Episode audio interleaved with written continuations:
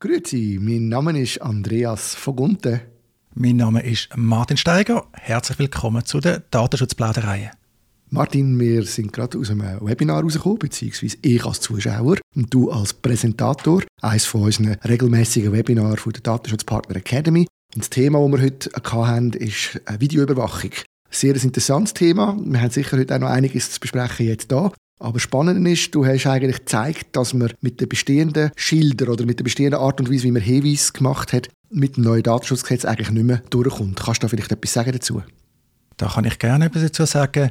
Was sich halt ändert, ist, dass wir heute Stand haben, Bearbeitung von Personendaten und der Zweck muss für die betroffenen Personen erkennbar sein. Videoüberwachung ist eine Bearbeitung von Personendaten. Man tut ja Personen in erster Linie filmen, überwachen. Mit dem neuen Datenschutzgesetz, also am 1. September 2023, lange der Leiterkennbarkeit nicht mehr, sondern es gibt eine allgemeine Informationspflicht. Muss also die betroffenen Personen direkt informieren, dass man ihre Daten bearbeitet. Muss sagen, für was macht man es, wer ist es, gehen die Daten ins Ausland und was für Recht haben die betroffenen Personen. Und da ist eigentlich klar, dass allein ein Schild mit einem Piktogramm von der Kamera in den meisten Fällen eben nicht mehr wird so ein Hinweisschild kann die Erkennbarkeit gewährleisten, aber sehr häufig eben nicht die Information. Ich glaube, das sind zwei Sachen wichtig, die man schnell anschauen müssen. Das eine ist Hinweisschild an und für sich. Ich glaube, viele haben bis jetzt auch gar kein Schild gehabt. Man hat einfach gedacht, wenn man die Kamera ja sieht, ist die Erkennbarkeit da. Und vielleicht lange das ja sogar auch im heutigen Gesetz. Aber wenn man natürlich in Zukunft muss informieren muss, dann lange das ja definitiv nicht mehr. Und wenn man jetzt so ein Schild, dann so ein Hinweisschild muss anbringen ich meine, wie löst man denn das? Ich kann ja nicht meine Datenschutzerklärung auf das Schild drucken. Oder das ist ein bisschen, oder, ja, wäre ein grosses Schild, einverstanden. Da gibt es zum Glück Lösungen. Noch zu dem ersten Punkt. Du hast völlig recht. Allein, dass man die Kamera sieht, hat natürlich heute eine vergleichbare Wirkung wie ein Schild. Kommt darauf an, wo die Kameras aufgehängt sind. Häufig sind sie natürlich ein bisschen höher aufgehängt, sprich man sieht die nicht auf den ersten Blick. Man muss hinschauen. Und darum ist eigentlich auch schon heute ein Schild mit so einem Piktogramm, es gibt so ein Standardpiktogramm, weiß auf blau, ist heute eigentlich beim Zugangsbereich natürlich sinnvoll, einfach von dem her. Aber wenn einem die Kamera direkt ins Gesicht schaut, wenn man dort hinläuft, dann langt natürlich einfach die Kamera. Das ist ja dann genau das Gleiche. Ja, die Information, wie macht man das auf so einem Schild? Wenn man also nach der deutschen Datenschutzaufsichtsbehörde geht, dann haben die schon so ein Muster für ein Schild, wo ziemlich alles drauf ist. Aber das denke ich nicht die richtige Lösung, denke ich nicht die gängige Lösung. Aus meiner Sicht ist es am besten, wenn man ein zweistufiges Verfahren macht. Man hat ein Schild mit dem Piktogramm und den wichtigsten Informationen und dort verweist man auf weiterführende Informationen, typischerweise im Internet, also auf der Website. Da ist ein die Frage für mich, lange denn das wirklich? Also ich meine, es gibt ja Leute, ich denke jetzt da an meine Nachbarinnen zum Teil, die ein gewisses Alter haben. Die haben zwar auch äh, ihr Handy dabei, aber ob denen bewusst ist, dass sie einfach könnten, äh, zum Beispiel nach dieser Firma suchen und den Website-Link finden oder den reintöckeln, ist das wirklich genug? Also kann man heute erwarten, dass ich jemand, wenn ich irgendjemand zu etwas informieren will, dann kann ich einfach einen Link geben und man muss davon ausgehen, die, die können ein Netz.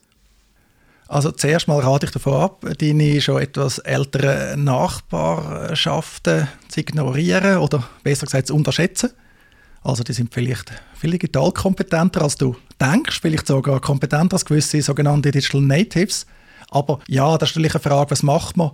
Und das die Frage, wie tut man auf die weiterführenden Informationen im Internet hinweisen?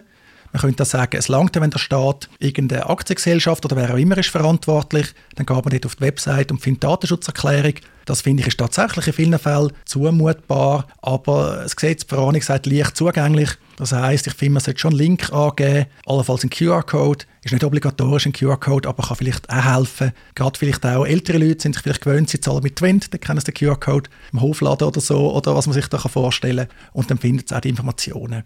Was da noch wichtig ist, auch wenn das Gesetz vielleicht anders formuliert ist, es ist nicht gemeint, dass man die Informationen muss aufdrucken Leuten, sondern es ist eine Möglichkeit, sich zu informieren.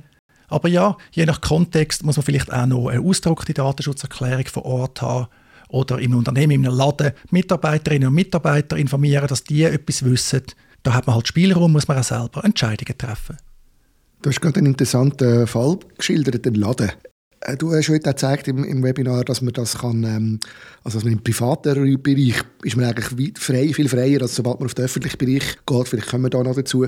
Jetzt frage ich mich gerade, ein Laden ist ja eigentlich privat, faktisch, oder? Also gehört in eine Firma, das ist eine private Geschichte, das ist keine Öffentlichkeit. Und trotzdem kommen dort ja Leute rein. Gilt denn das als öffentlicher Raum? Muss ich dort auch so ein Schild machen, wenn ich Kameras in dem Laden habe? Oder wie siehst du das? Man muss informieren das ist unabhängig davon, was das für ein Raum ist, sage ich mal. Im Gegenteil, man kann sogar sagen, Private müssen informieren, der Staat muss allenfalls nicht informieren. Wenn also die Polizei zum Beispiel eine geheime Videoüberwachung durchführt, auf einer gesetzlichen Grundlage im Idealfall, dann wird sie nicht ein Schild aufhängen. Das ist eigentlich gar nicht so das Thema. Es ist eigentlich völlig klar, dass zum Beispiel ein Migro, ein Coop in den Filialen, die müssen informieren, die müssen das erkennbar machen. Heute macht das typischerweise mit so einem Bildschirm im Eingangsbereich. Sieht man häufig, hey, da wird gefilmt. Man kann dann mal ein das Personal testen. Das wäre das Wort, kann mal zum Kundendienst gehen und sagen, ja, guten Tag, Vogunten, ich sehe, Sie überwachen mich da. Wo finde ich weitere Informationen? Und dann mal schauen, was passiert. das ist gut. Ich komme gerade in ich, mich, ich muss wieder mal mich achten, ob es die, die Bildschirme wirklich noch gibt. Ich weiß als Kind ist das total interessant, wo die zuerst auftaucht sind. Damals in den 80er, 70er Jahren sind die, sind die so auftaucht noch mit, mit Videobildern und ähm, das haben wir immer so lustig gefunden, dass wir können irgendwie dort im Fernsehen kommen. Und äh, ist mir gar nicht bewusst, dass das noch gibt. Ich muss mir wirklich mal achten, ob die, Kam also die Bildschirme noch um sind, dass man, sich noch, dass man noch sieht, was überwacht wird. Das habe ich gar nicht mehr im Kopf gehabt. Ich glaube, die gibt es wirklich noch. Zum Teil gibt es aber auch gleichzeitig auch Schilder mit Informationen. Was unterdessen im Detailhandel zum Teil auch gibt, sind die Smart Displays, wo also Werbung angezeigt wird, die Abhängigkeit von der Person, die davor steht. Und zwar nicht die Abhängigkeit von der Person, das ist jetzt Andreas Vogunten, aber die versuchen es auch herauszufinden, Mann, Frau, Alter, Brillenträger und so. Mhm. Und dann versuchen sie eine passende Werbung anzuzeigen. Oder zum Teil die Läden natürlich wird sehr umfassend überwacht, zum Ladendiebstahl verhindern. Also sagen wir mal auch mit die Anführungszeichen künstlicher Intelligenz und so. Da läuft also sehr viel. Und eben, da gibt es halt Spielraum bei der Information. Wer es ernst meint, jetzt als Kundin oder Kunde, als betroffene Person, muss halt mal schauen, wie viele Informationen kann man da jemandem entlocken. Es gibt doch immer mehr so Türspione mit Video. Also weißt du, dass Leute Türen kaufen. Ich kenne zum Beispiel jemanden, der die Türen verkauft. Und die haben so einen Türspion drin. Der läuft einfach Videos, wird aber nicht aufgezeichnet. Und es ist schon so, dass sie, die sind vom privaten Grund, aber oft zeigen die Kamera natürlich voll auf die Straße raus. Wie, wie ist das denn? Das wäre eigentlich verboten, wenn ich dich richtig verstanden heute im Webinar. Oder wie muss ich mir das vorstellen? Also verboten ist ein großes Wort. Man hat da keinen Straftatbestand in dem Sinn, man hat kein Verbot. Aber ja, also wenn man den Türspion ersetzt durch eine Überwachungskamera, auch wenn man nur Live-Bilder hat, wenn man nicht länger aufzeichnet, ist immer noch Videoüberwachung, die dem Datenschutzgesetz unterliegt. Und ja, wenn der in öffentlichen Raum zeigt, ist das ein Problem. Das ist grundsätzlich nicht zulässig. Jetzt kann man halt darüber diskutieren. Häufig ist es so, dass wenn jemand läutet, dass die dann aktiviert werden oder man kann einfach kurz reinschauen. Das wäre jetzt die Frage, ist das noch verhältnismäßig, ja oder nein? Wie immer Theorie und Praxis. Es gibt ganz viele Überwachungskameras. Viele halten das Recht natürlich nicht ein. Der Vollzug ist schwierig. Das kenne ich aus der Anwaltspraxis. Wir haben auch schon so Fälle geführt, in beide Richtungen interessanterweise. Und das ist für alle Beteiligten immer sehr anstrengend auszufechten auf dem Rechtsweg, was jetzt da zulässig ist als Videoüberwachung. Aber das heißt schon, am besten tun auch die Leute, die so einen Türspion haben, sicher mal so ein Schild her. Auch wenn es vielleicht noch Diskussionen gibt, ob sie da ein Zulässigkeitsproblem haben mit dem öffentlichen Raum, aber sicher mal besser so ein Schild machen. Und jetzt ist ja das so, du hast dich jetzt recht intensiv mit diesen Schildern beschäftigt, mit verschiedenen Möglichkeiten, wie man die machen kann. Was ist jetzt da am Schluss rausgekommen, Martin?